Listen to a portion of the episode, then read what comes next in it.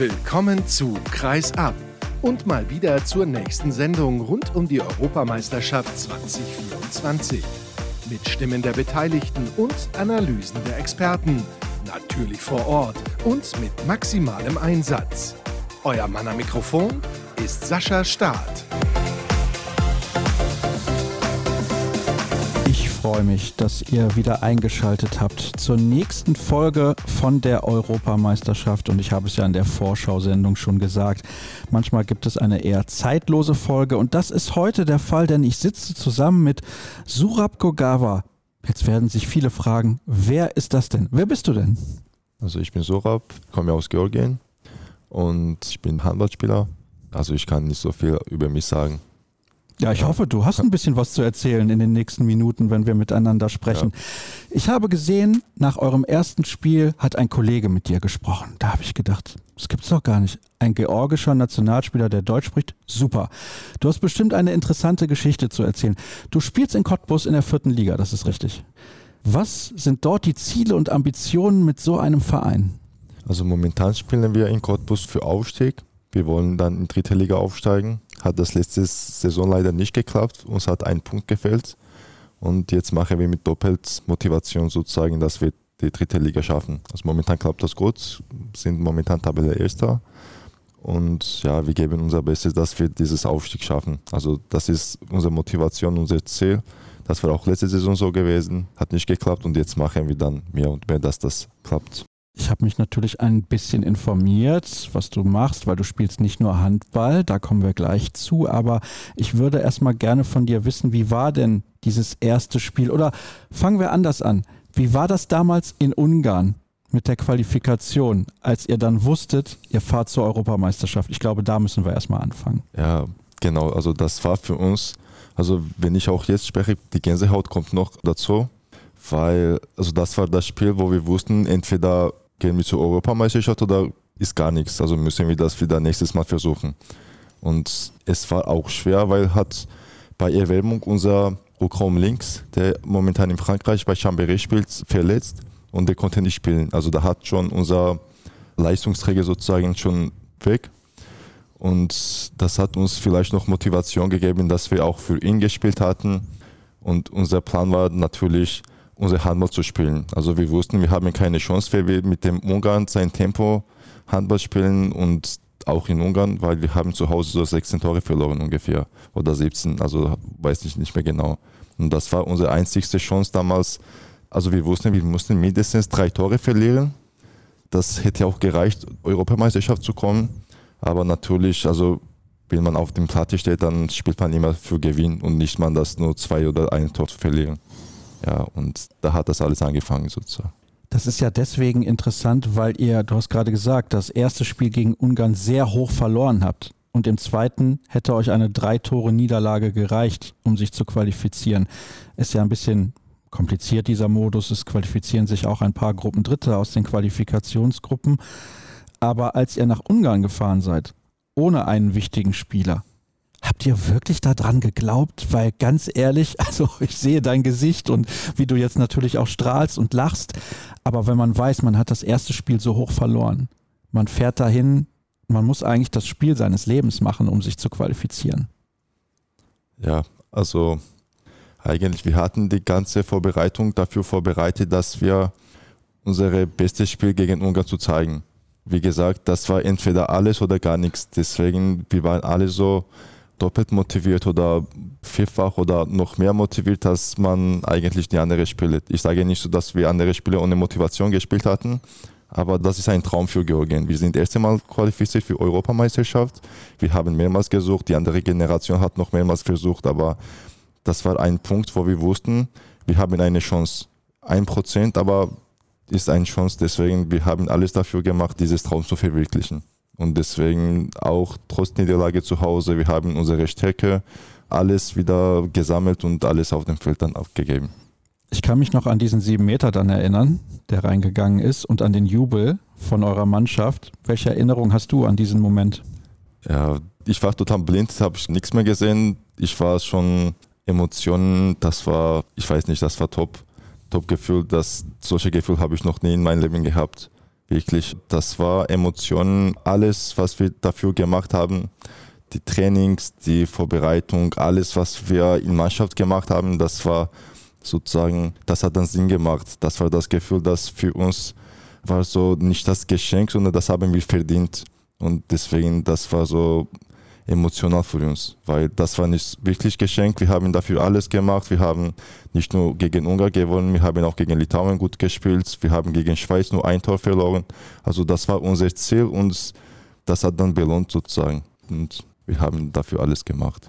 Und ihr habt es dann am Ende auch geschafft. Und es ist sehr, sehr schade, dass in einem Podcast die Leute nicht sehen können, wie du gerade strahlst, wenn du darüber sprichst, weil das ist natürlich auch für den Sport in Georgien eine ganz besondere Sache. Es ist nicht so, dass beispielsweise die Fußballer, Basketballer oder Volleyballer oder sowas, dass die immer an irgendwelchen Turnieren teilnehmen, sondern das ist was ganz, ganz Besonderes für Georgien. Ja, also das wussten wir immer auch. Unser Trainer, der war ein bester Spieler damals in Georgien gewesen. Also der hatte auch Chance, Europameisterschaft zu spielen, die haben aber letztes Spiel verloren. Und wenn er auch darüber gesprochen hat und gesagt, uns hat so ein wenig dafür so ein wenig gefällt und jetzt habe ich mich Chance, das zu machen und dann nicht so zehn Jahre nach auch so denken, okay, uns hat auch so viel gefällt. Deswegen, der hat auch uns noch Motivation gegeben, weil das war auch sein Traum gewesen. Also der war nicht Trainer vom, ich sage so, der aus dem anderen Land kommt und unsere Geschichte nicht so gut kennt und der ist nur dafür, dass wir zu qualifizieren. Also der hat auch das Hintergrund, dass der auch das wollte als Spieler und wenn es also als Spieler nicht geklappt hat, dann als Trainer zu machen. Und für ihn, das war auch ganz besonders sozusagen, dass, ja, dass Georgien jetzt Europameisterschaft teilnehmen darf. Seid ihr danach nochmal direkt nach Georgien gereist? Also ich war dann direkt nach Cottbus gereist, also alle zu seinen Mannschaften sozusagen, weil ja, das war ein, diese Nationalspielwoche, dann mussten alle wieder zurück zu seinen Mannschaften zurück. Wie waren denn die Reaktionen aus der Heimat? Ja, das war, wenn man auf Internet dann Facebook, Instagram alle so reinkam, kam alles also über uns. Das Georgien hat das geschafft und wir haben so die Nachrichten gekriegt von Leuten, dass das war super und alle waren so, weiß nicht, das war für alle eine Überraschung gewesen. Manche, also in Georgien ist Handball nicht so populär, deswegen die Leute wussten auch gar nicht, was da passiert wurde, aber die waren auch trotzdem froh gewesen. Die haben auch uns unterstützt und dann, ja, also das hat dann geändert sozusagen. Also in Medien stand nur Georgien Handball, Georgien Handball, Georgien Handball, weil also wir haben auch die anderen Sportarten, die ganz also hoch bei uns steht, zum Beispiel sagen wir jetzt Fußball und die haben für Europameisterschaft noch nicht qualifiziert. Also wenn sie jetzt das schaffen im März, das wäre auch erste für uns. Und da war immer, die haben so gesagt, dass so Handball hat das schon gemacht und jetzt kommt Fußball. Also jetzt ist Fußball dran und ja, also ist eigentlich das Handball so wieder hochgekommen. Also es war damals in den 90er Jahren, dass Handball sehr populär in Georgien war, aber danach war wieder runter und jetzt kommt das wieder hoch. Eine tolle Geschichte. Ich kann es nur nochmal sagen. Wenn man dir zuhört, dann merkt man die ganze Freude und die Begeisterung, Enthusiasmus. Wie waren denn die Monate nach der Qualifikation? Weil hat man dann als Spieler vielleicht Angst, ah, ich könnte mich irgendwie verletzen, ich will ja unbedingt bei diesem Turnier dabei sein, weil ich habe mich qualifiziert und das ist mein ganz, ganz großer Traum. Ist man dann irgendwie vorsichtig bei allem, was man macht? Also eigentlich in meinem Fall nicht so, weil also mein Gedanke war so, ich muss jetzt alles machen, ich muss so mich so gut vorbereiten, dass ich dann, wenn ich auf dem Platte im Europameisterschaft stehe, dass ich andere denken, oh, der muss nicht hier sein, weil die sind so schwach oder die haben das einfach mit Glück hier oder ja, die haben eigentlich als Geschenk das hier bekommen. Für uns das war so jetzt mehr Training. Jetzt machen wir doppelt so viel, weil wir müssen auch uns gut äh, repräsentieren, damit wir die anderen auch zeigen, das war nicht Geschenk und das haben wir verdient. Das habt ihr aber jetzt, also wir sprechen nach eurem ersten Spiel gegen die Niederlande miteinander. Habt ihr aber auch eigentlich geschafft, kann man schon sagen. Ihr habt euch gut präsentiert. Also das Endergebnis auf jeden Fall gut. Ich glaube, dass viele, die in der Halle waren, euch jetzt ernster nehmen, euch mehr respektieren. Ja, die Niederlande haben zwischendurch ein bisschen höher geführt, weiß ich. Aber trotzdem, insgesamt glaube ich, dass ihr euch sehr gut präsentiert habt. Also eigentlich hat das alles angefangen schon im Quali-Runde.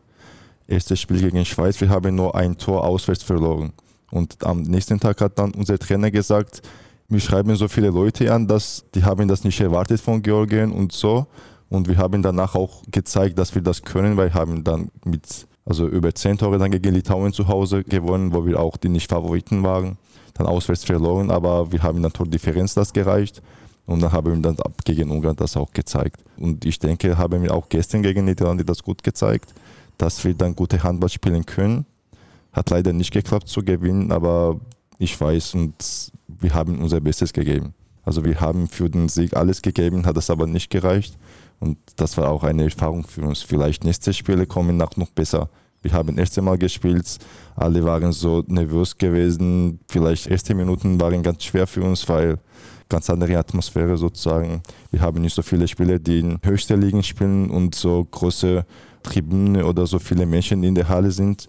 Aber dann hat das nach zehn Minuten dann alles weg gewesen und wir haben dann angefangen, unsere Handball zu spielen.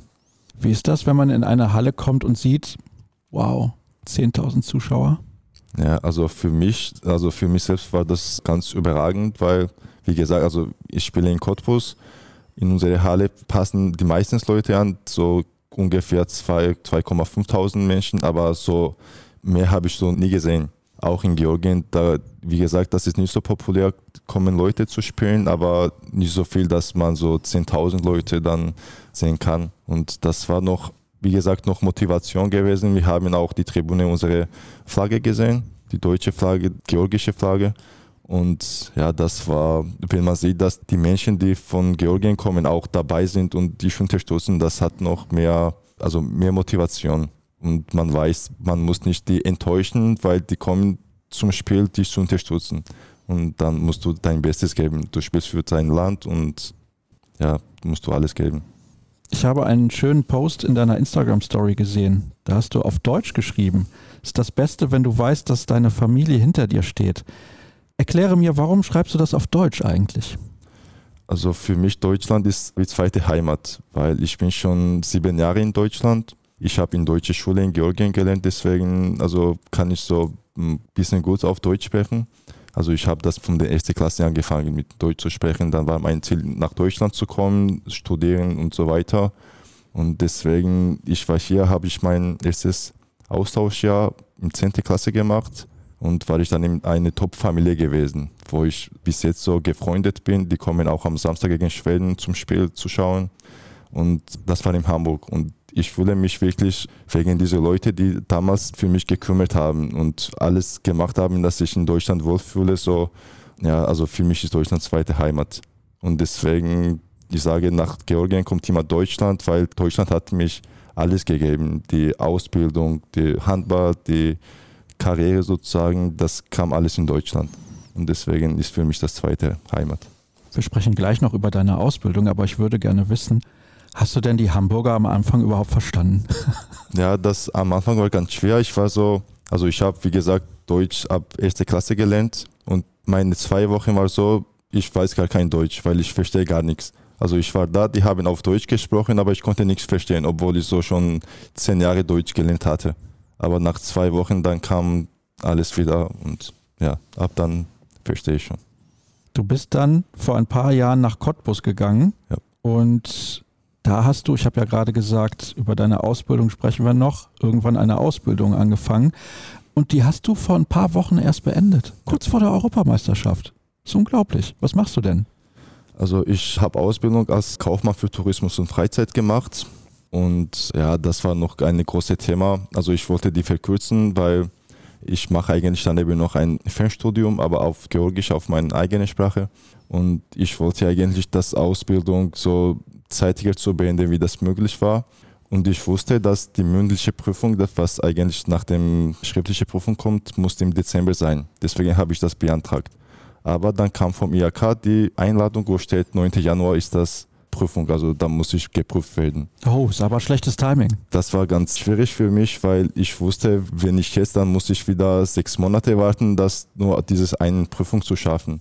Da war ich zu dem Trainerteam gewesen, zu Verband gesprochen, dass ich werde die ganze Vorbereitung mitmachen und die wollten am 9. Januar nach Deutschland kommen. Und ich habe gebeten, wenn es möglich war, irgendwie, dass ich am 8. Januar nach Berlin fahre dann gehe ich zum Prüfung und dann komme ich direkt mit dem Flugzeug von Berlin nach Frankfurt und dann mit dem Taxi nach Mannheim.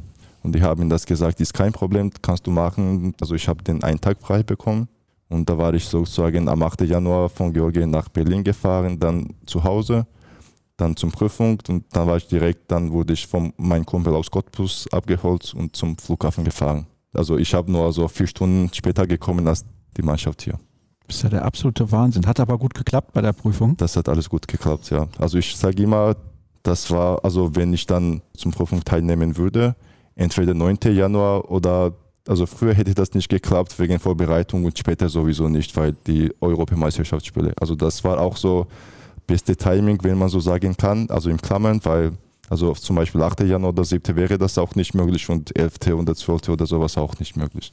Ich finde die Geschichte sensationell weil da sieht man mal, wie unterschiedlich der Handball ist. Wir haben große Weltstars im Handball hier bei diesem Turnier und wir haben welche, die nochmal eben ihre finale Prüfung machen bei der Ausbildung. Ist wirklich überragend. Und ist es eigentlich so, dass du da in Cottbus nicht ein bisschen unterfordert bist? Ich meine, du bist georgischer Nationalspieler und spielst nur in der vierten Liga. Was sind denn da deine Ziele oder vielleicht auch Möglichkeiten im Handball?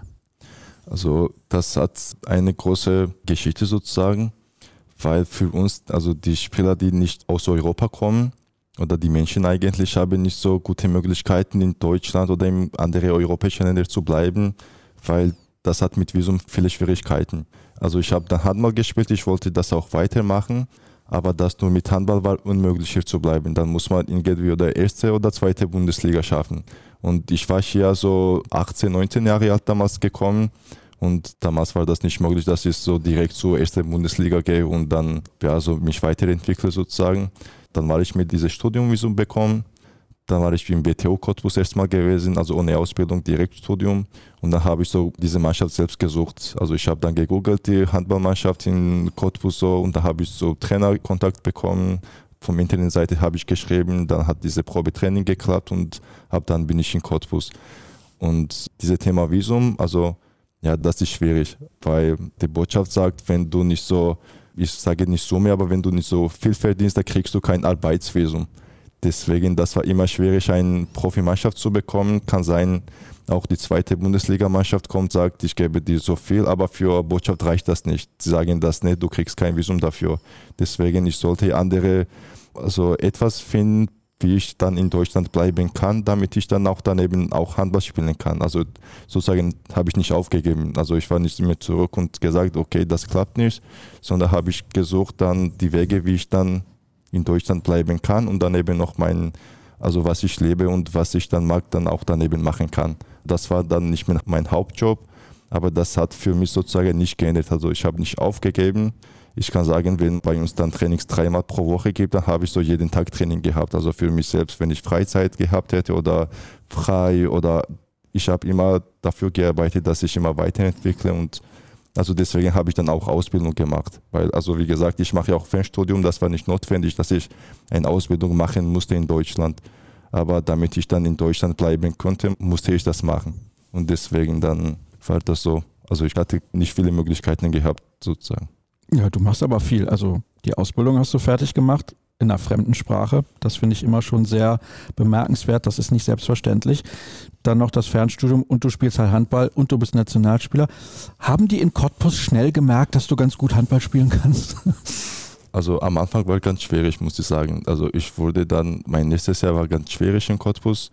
Ich wurde zur zweiten Mannschaft, also sie haben gesagt, das reicht nicht, da muss ich zweite Mannschaft spielen. Wie vielte Liga war das? Das war damals fünfte Liga gewesen. Und ich war auch 18 Jahre alt. Also das war für mich ganz schwer, weil das war, also erstes Jahr in Deutschland für mich, ganz fremde Leute, ganz fremde Menschen. Ich, ich hatte keine Freunde sozusagen. Das war meine erste Wochen, erste Monate da gewesen. Und sofort so, ich muss zweite, also ich konnte nirgends vorgehen und noch andere Mannschaft suchen oder so. Das habe ich dann akzeptiert dann. Aber also war die schwierige Zeit für mich sozusagen. Dann habe ich die Mannschaft gewechselt, dann war ich nach Lubenau gekommen. Damals, also mein Trainer, der in Lubenau war, ganz große Rolle gespielt hat. Und da habe ich wieder mein Vertrauen bekommen, da habe ich viel gespielt und da habe ich auch aufgestiegen, wieder vom 5. zur 4. Liga mit Lubenau. Und dann habe ich dann ein Jahr gespielt und dann habe ich wieder nach Cottbus zurückgekommen. Und wegen meiner Ausbildung war ich am Ort verbunden. Ich konnte meine Ausbildung nicht abbrechen sozusagen, weil wenn du das abbrichst, dann hast du kein Visum nicht mehr. Und deswegen war ich am Ort verbunden. Ich musste dann irgendwie die Mannschaft finden, der auch im Region spielt, sonst keine Chance. Ich konnte nicht nach Dresden, also eine Mannschaft suchen sozusagen oder nach Potsdam oder so. Also ich musste in der Region bleiben, damit ich das Ausbildung und auch den Handball so zusammen machen konnte. Sag mal, hast du überhaupt Freizeit? Mm, also schwierig. Weil also bei mir ist dann Arbeit und dann Handball. Arbeit, Handball und also das ist immer jeden Tag so. Und wenn wir kein Training haben, dann gehe ich zum Fitnessstudio, gehe laufen. Also ich mache keinen Tag frei sozusagen. Also wenn ich frei habe, dann, also kein Training, dann bin ich immer im Fitnessstudio unterwegs oder laufen oder ja. Also ich mache immer auch was für mich selbst. Glaubst du, dieses Turnier kann dir helfen, im Handball deine Ziele zu erreichen, zum Beispiel zweite Bundesliga zu spielen? Ich kann sehr schwer einschätzen, wie gut du wirklich bist. Das muss ich ganz ehrlich sagen. Ich gucke nicht jede Woche Spiele von Cottbus, da finde ich ganz ehrlich. Aber glaubst du, das ist für dich ein realistisches Ziel, sagen wir mal in der zweiten Bundesliga zu spielen? Also das wäre nicht schlecht natürlich. Ich würde mich freuen, wenn ich so eine Chance kriege, aber momentan bin ich wirklich mit Cottbus konzentriert, dass wir diese Aufstieg zu schaffen, weil die Mannschaft und die alle, die um diese Mannschaft stehen, hat so viel gemacht dafür, dass wir aufsteigen. Also ich kann jetzt nicht sagen, okay, nach der Europameisterschaft gehe ich woanders hin, dann mache ich ganz anderes, egal ob welches Angebot kommt. Natürlich kann man alles so sprechen und nachdenken, wie das besser wurde. Aber momentan meine Gedanken nach Europameisterschaft sind wieder möglichst so viele Spiele gewinnen in unserer Liga und auszusteigen. Und da kann man dann alles passieren, weil ja, also Handball ist nicht nur Europameisterschaft sozusagen. Also ich habe dann auch die anderen Spiele, die ich auch gut spielen muss, damit dann andere auch merken, dass okay, der kann gut spielen und dann kommen, dann machen wir dann bessere Liga oder bessere Mannschaft, dann kann das alles kommen.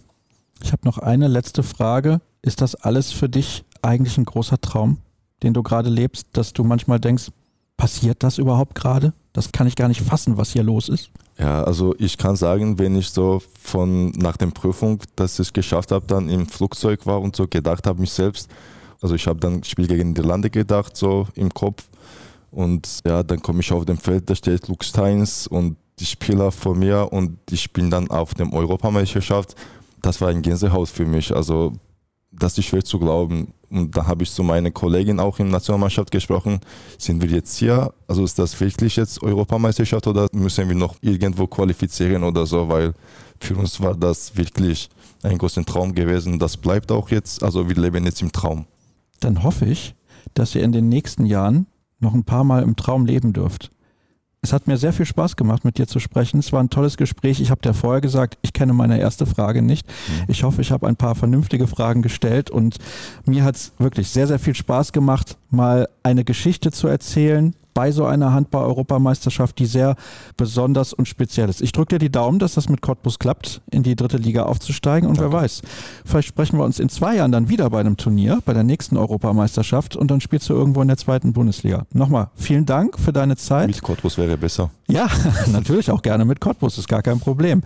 Aber ja, das war's für die heutige Ausgabe. Kann sein, dass ihr vielleicht gleich noch Stimmen aus der Mixzone hört. Ich weiß es nicht. Vielleicht auch nicht. Und ansonsten der Hinweis natürlich, Facebook, Twitter, YouTube und vor allem bei Instagram ist Kreisab unterwegs. Folgt uns sehr, sehr gerne auf den sozialen Kanälen. Und dann hören wir uns morgen zur nächsten Sendung von der Europameisterschaft wieder. Bis dann. Tschüss.